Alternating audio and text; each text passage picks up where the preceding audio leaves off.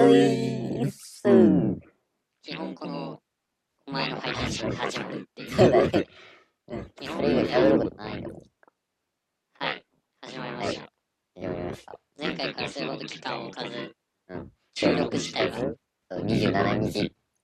そうですね。前今日回何は休、みなんだ今日今日何休みなんだは、都立の推薦入試ですね。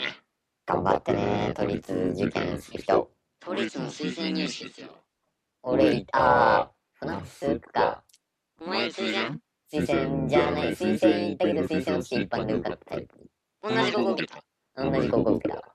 あー、なるほどね。うん。俺はもう完完全に推薦するで、あー、なんかそういう人多いみたいね。もう推薦はもう絶対無理っつってうん、全く受ける気もなく、うん。親も受ける気なかったらしく、えっと、推薦入試受けますかっていうのを中学に聞かれて、うん受けませんっていう。おー、俺はね、で、なんかね、チャンスがあっても一応受けとけみたいなことで。